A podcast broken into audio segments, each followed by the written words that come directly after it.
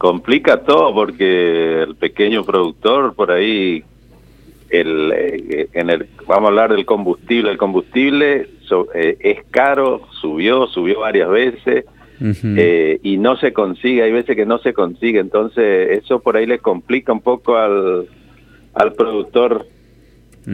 Eso por ahí le complica al productor y le cuesta venir porque son, son gastos que tiene, gasto fijo y, y por ahí la, la comercialización no es de la mejor, no porque la gente, la gente va a la feria, pero el poder adquisitivo de la gente se fue abajo y el que compraba antes dos, tres eh, cosas hoy compra menos y, eso le, por ahí le está complicando mucho al... Es decir, que bajó el consumo en las ferias francas. Sí, eh, justamente este sábado yo estuve en Villa Cabello y los productores, se ve mucha gente caminando dentro de la feria, impresionante la cantidad de gente que va, pero en el movimiento general no es tan así que uno dice esto van a arrasar con todo, pero eh, sobra a veces a última hora uno ve que hay productos que no se vendieron, es porque la gente va preguntando precio, comprando de a uno, y cosa que en otra época no ocurría antes de la pandemia, por ejemplo, eh, era otra otra cosa, ¿no? Es decir, mucha gente pero pocas ventas. Exactamente eso, así es. ¿Y a qué se debe?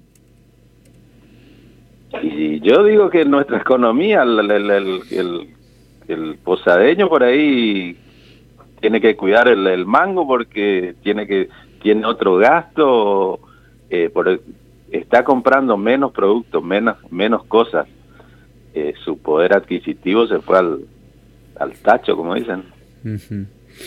¿Y está aumentando el precio de los productos? Yo creo que en la feria estamos por debajo de cualquier supermercado, verdulería de la ciudad, todo lo que es producción misionera está por debajo, pero bastante lejos. La verdura de temporada, lo que es lechuga, perejil, cebollita, repollo, espinaca, selga, eso, la mandioca, todo está muy por debajo, así que también la, sabemos que los costos de producción han aumentado terriblemente, todo lo que es insumo, fertilizante, aumentó de una manera terrible. Para que tenga una idea, una carga de abono que hace, de abono de gallina, que es lo que usan la mayoría de los productores, que eso viene de Entre Ríos, Buenos Aires, eh, estaba entre 70 mil pesos hoy, una carga, un semi vale 150 mil pesos y eso hay que poner la plata al descargar, eso no, el, el fletero no, no, no, no, es al contado. Y todas esas cosas llevan a que cada vez se vaya achicando la ganancia del productor. Ahora, ¿qué producto es el que ustedes eh, visualizan que más bajó su venta?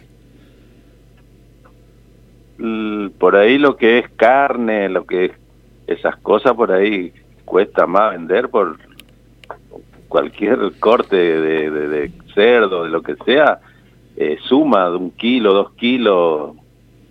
Eso es lo que por ahí, ahí también son menos los productores que traen ese producto, ¿no?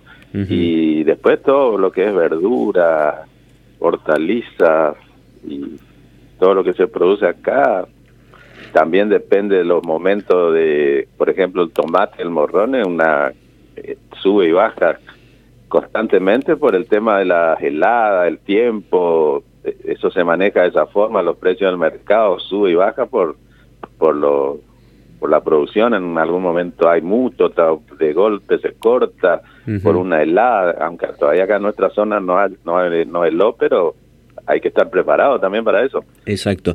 ¿Y están viniendo menos productores?